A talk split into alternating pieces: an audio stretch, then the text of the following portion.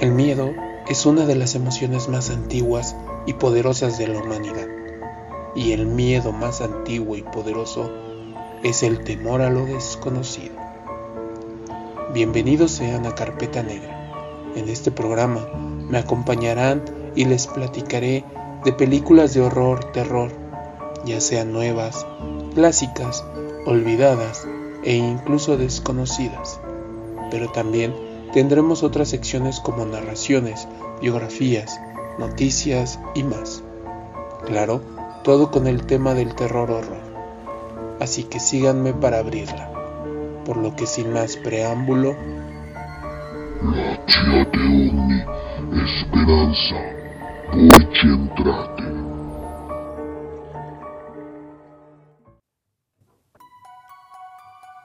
Hola carpeteros, soy Rick Lamento mucho el atraso de los capítulos. Afortunadamente, regresé a trabajar de manera presencial. Quedé absorbido por las responsabilidades, pero estamos de regreso. Recuerden que al final del programa tenemos las redes sociales para que establezcan contacto, nos hagan llegar sus comentarios, dudas o sugerencias.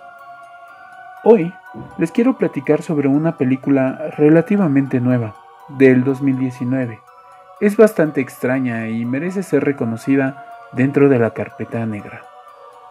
Entonces, ahí vamos. Las sombras, según el diccionario, es una región de oscuridad donde la luz es bloqueada, ocupando el lugar detrás de un objeto. Es el mismo objeto pero sin color, por una luz frente a él. Las sombras varían según la posición del objeto y la cercanía a la fuente de luz. Todo tiene sombra, menos la propia luz. En el uso coloquial, sombra se emplea con frecuencia para denominar a la persona que sigue a otra a todas partes y para dar cuenta de la clandestinidad o el anonimato de una actividad o de alguien. Otro uso frecuente de la palabra se da a instancias de hablar de aquel lugar en el cual no da el sol o en su defecto en el cual se está protegido de él puede ser también un lugar subterráneo. Para algunos, las sombras, desde un punto de vista simbólico, es la representación de un doble negativo, es decir, la imagen de su parte maligna, un alter ego. En muchos textos, los autores toman la palabra sombra con el nombre de doppelganger, es decir, el doble que nos acompaña, vayamos donde vayamos. Según una leyenda de origen alemán, un doppelganger es el doble malvado de alguien. Es idéntico a la persona y aparece para suplantarlo o para realizar acciones malas para que la persona original sea acusada. A diferencia de la sombra normal, que es producida por el sol o cualquier otra luz, el doppelganger es invisible a los ojos humanos, excepto a los de su propietario y se mueve con tanta rapidez que por muy deprisa que uno se vuelva, siempre queda fuera de nuestra vista. Nos imita en todo y se afirma que su función es hacernos compañía.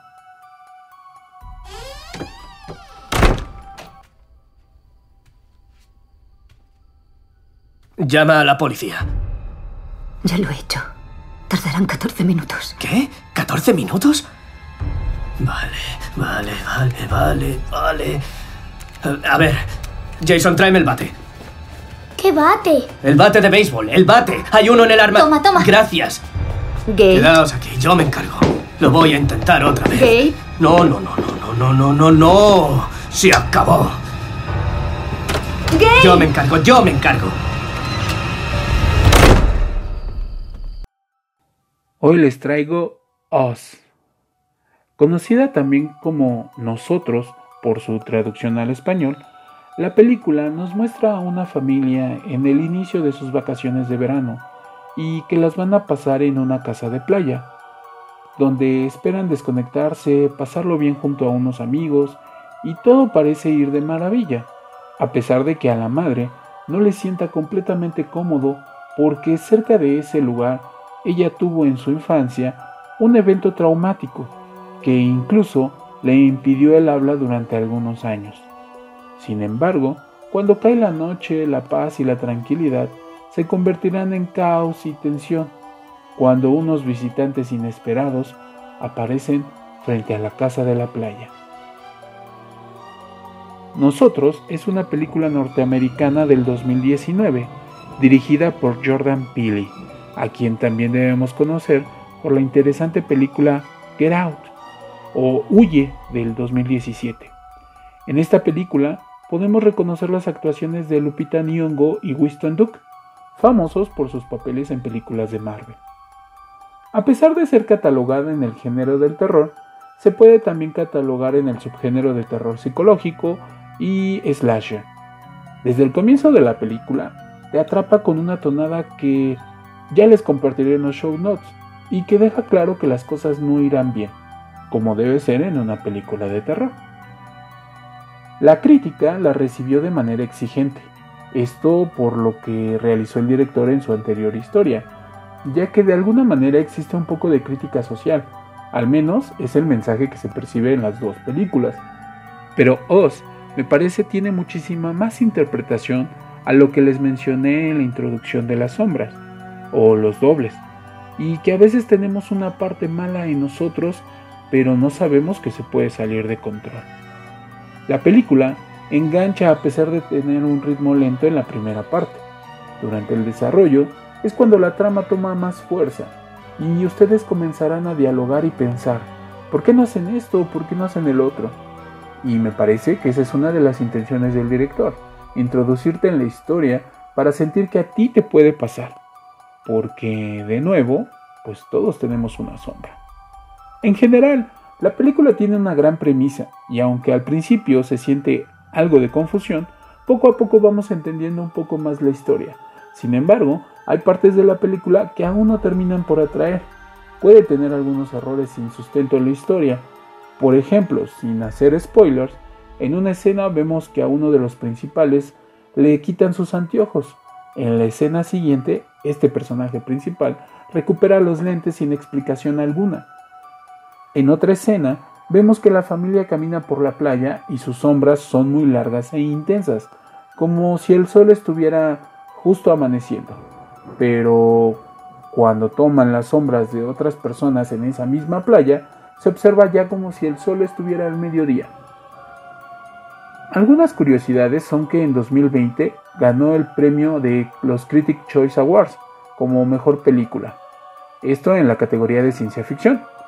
Y dentro de la película notarán que hay mención sobre el versículo Jeremías 11:11, y este dice así: Por eso, así dice el Señor, voy a traerles una desgracia de la que no podrán escapar me llamarán a gritos, pero no pienso escucharlos. En general, recomiendo la película para una noche a solas o acompañado, con un buen volumen y pensando si ustedes tienen una sombra, un doble malvado, o si ustedes son esa sombra y ese doble malvado.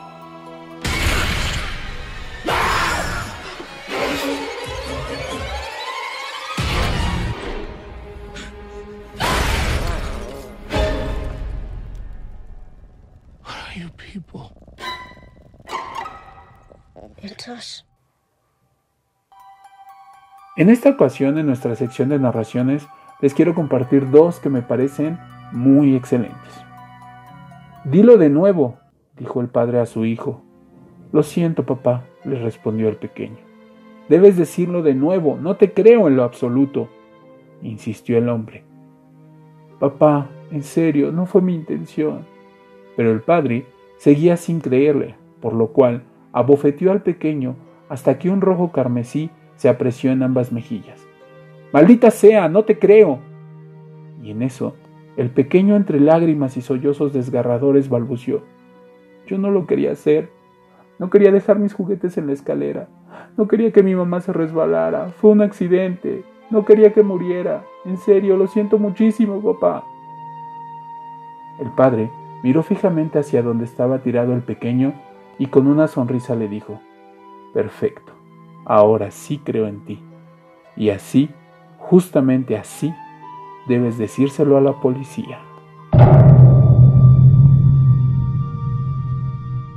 Llegué a casa para tomar un descanso, luego de un largo y triste día en el trabajo. Estando casi a oscuras, dejo mis cosas en la mesa del comedor, volteo a encender la luz y cuando miro hacia la sala, veo a mi esposa incómodamente dormida mientras sostiene a nuestro hijo en su regazo.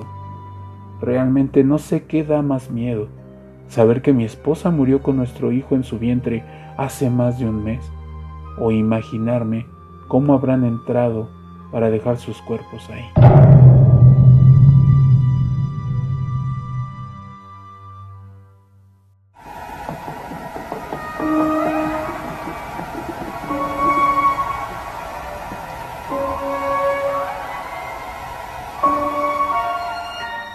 People kept asking me, you know, I'd go to autographing sessions and they'd say, well, whatever happened to that kid from The Shining? And I've never been uh, someone who wanted to revisit the past, and particularly really leery about revisiting the scary books because I feel like a lot of people read those books under the covers with flashlights when they were children themselves, 12, 14 years old, and you'll meet people who'll say, you know, I read that book, The Shining, or I read Salem's Lot, and it really scared the hell out of me.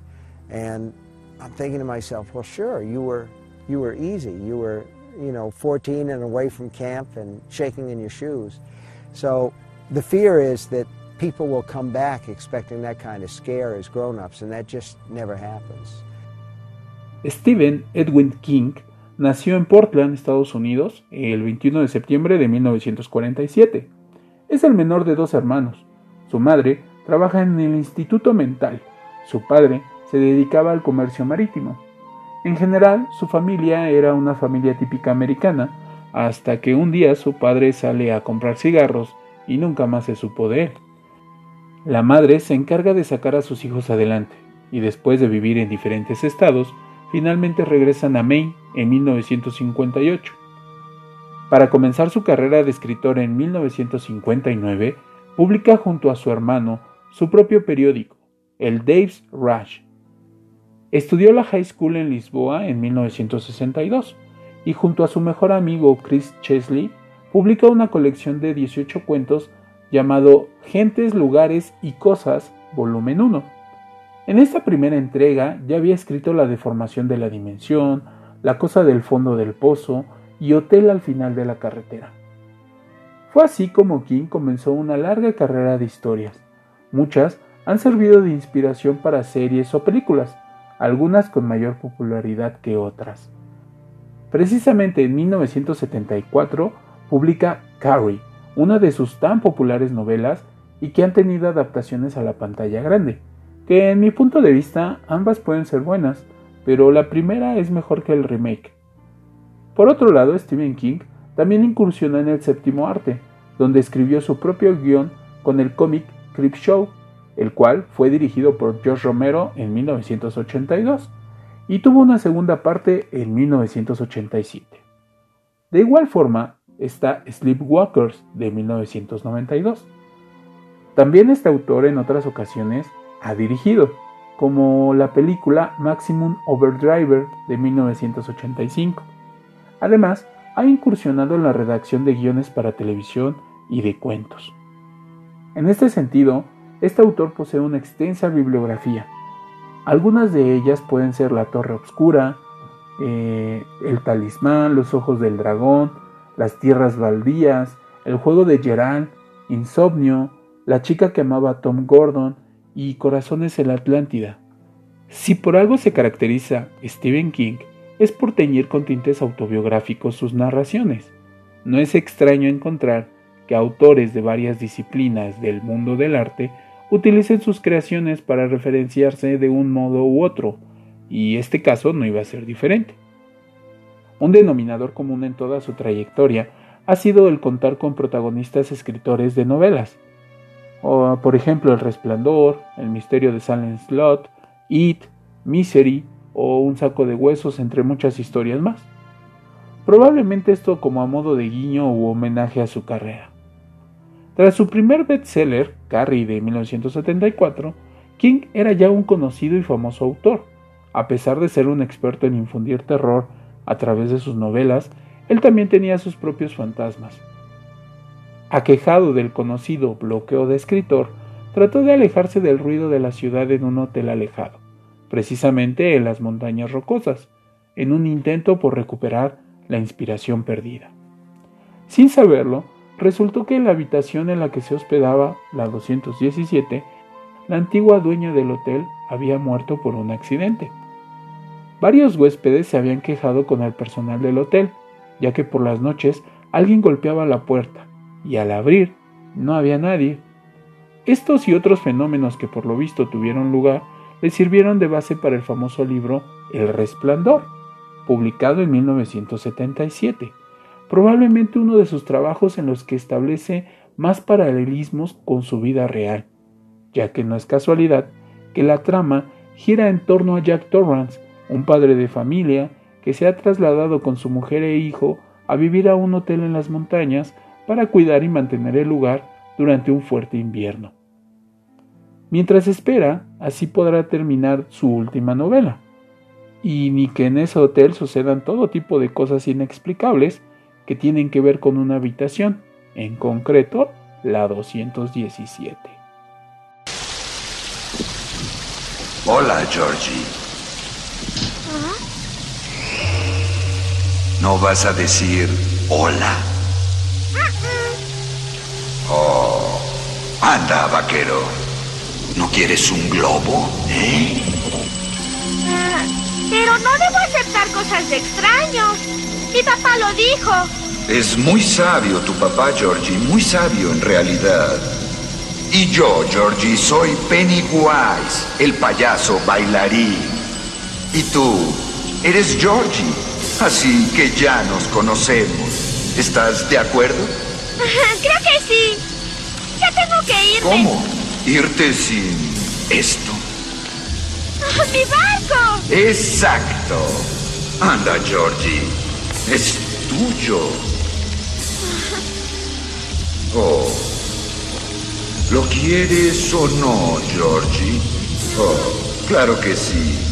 Y hay algodón de azúcar y juegos y toda clase de sorpresas. Y globos también, de todos colores. ¿Y todos flotan? Oh, sí. Todos flotan, Georgie. Sí, todos flotan. Y cuando tú estés aquí conmigo, también flotarás, Georgie.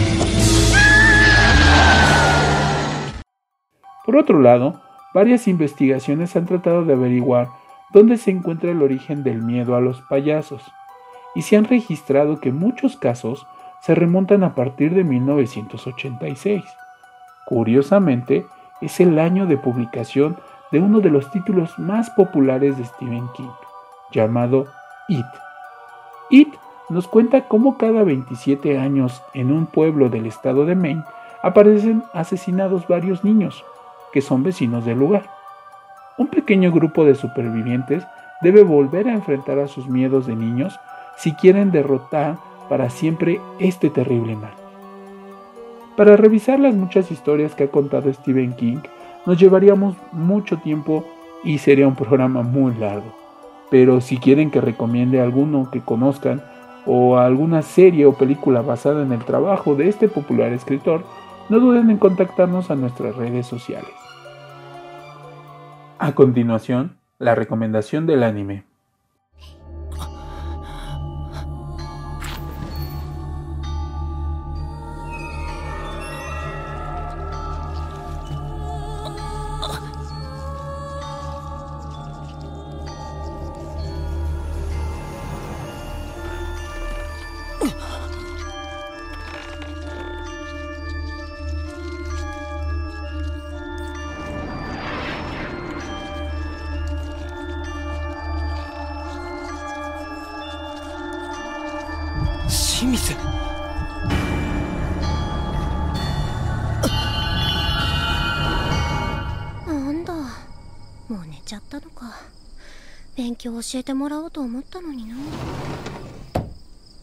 Shiki, conocida también como El cadáver del demonio, es una serie basada en un manga del mismo nombre, realizada en 1998 por Fuyumi Ono. La historia nos cuenta que en la tranquila aldea de Sotoba es un lugar demasiado aislado y pueblerino, donde Natsuno, un chico de 15 años, acaba de mudarse con su familia. Él intentará mantenerse distanciado de todo y de todos, al igual que Megumi, que está locamente enamorada de Natsuno, pero no soporta a los tontos del pueblo. Claramente Natsuno no tiene ningún interés en la linda Megumi, pero pronto se dará cuenta de que ni siquiera la muerte será capaz de separarle de ella, ya que Megumi será la primera víctima de una serie de asesinatos que ocurrirán en el pueblo, y que al ser tomados en un principio como consecuencia de una epidemia, será el doctor del pueblo el que hará lo posible por desentrañar las causas que originan. Esta serie cuenta con 22 episodios, tiene su respectivo toque de gore, escenas crudas de violencia y sangre por donde quiera. Logran que el tono sea pesado y sombrío, pero Shiki los sorprenderá por los inesperados giros en la trama y que los mantendrá entretenidos de principio a fin. Ok, carpeteros, antes de terminar este episodio, les quiero compartir algunas noticias del cine de terror. Desde el 10 de septiembre ya tenemos el estreno de Kate, la película de Netflix que nos cuenta cómo una asesina sueldo que ha sido envenenada con un efecto a las 24 horas y tendrá que comenzar una persecución por las calles de Tokio en busca de los responsables. Antes de morir, formará vínculo con la hija de una de sus anteriores víctimas. La película tiene un efecto de suspenso, acción y violencia. El reparto lo enlistan Mary Elizabeth Winstead y Woody Harrelson. Por fin tenemos fecha compartida por Warner para el remake de El misterio de Sam Slot, esta nueva versión inspirada en el libro de Stephen King llegará de las manos de James Wan. La novela narra cómo después de haber estado ausente durante unos años, el novelista Ben Mears regresa a Salem, su pueblo natal, buscando inspiración para su nueva novela. Se instala en una especie de casa encantada en lo alto de una colina, donde vivió una desagradable experiencia cuando era niño.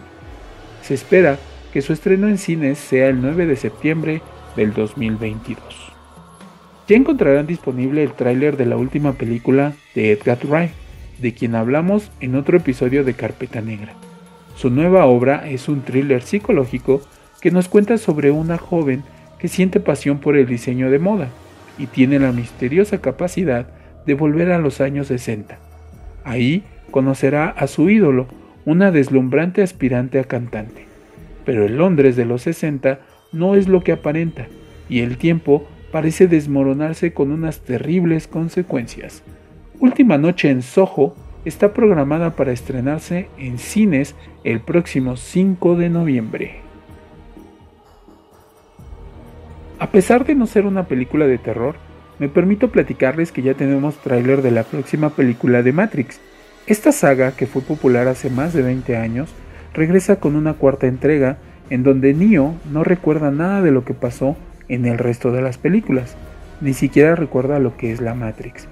Pero parece que todo cambiará cuando se encuentre por casualidad con Trinity. Su estreno en cines está programado para diciembre próximo. Por último, carpeteros, para quienes somos fans de los videojuegos del survival horror, en específico de Resident Evil, tenemos la noticia de que ya hay imágenes de la nueva adaptación cinematográfica, y que se programó para llegar a los cines el próximo 25 de noviembre, al menos en Estados Unidos.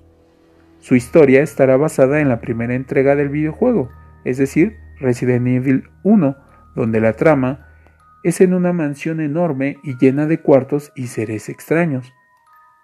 No queda más que rogar a los dioses para que por fin sea una fiel adaptación y no una combinación de sci-fi como la saga protagonizada por Mila Jovovich. Amigos carpeteros, hemos llegado al final de este episodio.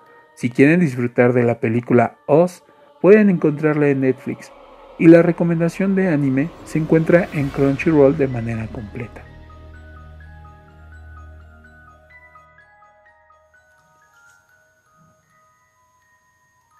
Es momento de pedirles que se contacten con nosotros en nuestras redes sociales encontrarán links valiosos e interesantes, además de los show notes del capítulo. Y para que nos encuentren, búsquenos en Instagram como Carpeta Negra 666, en Twitter arroba Carpeta Negra 1, en YouTube como Carpeta Negra Podcast, en Spotify, Anchor, Apple Podcast o cualquier plataforma de podcast nos encuentran como Carpeta Negra. Un último consejo. Siempre me preguntan que les recomiende una película que de verdad los asuste. Y la respuesta es que para que una película de terror, horror, etc.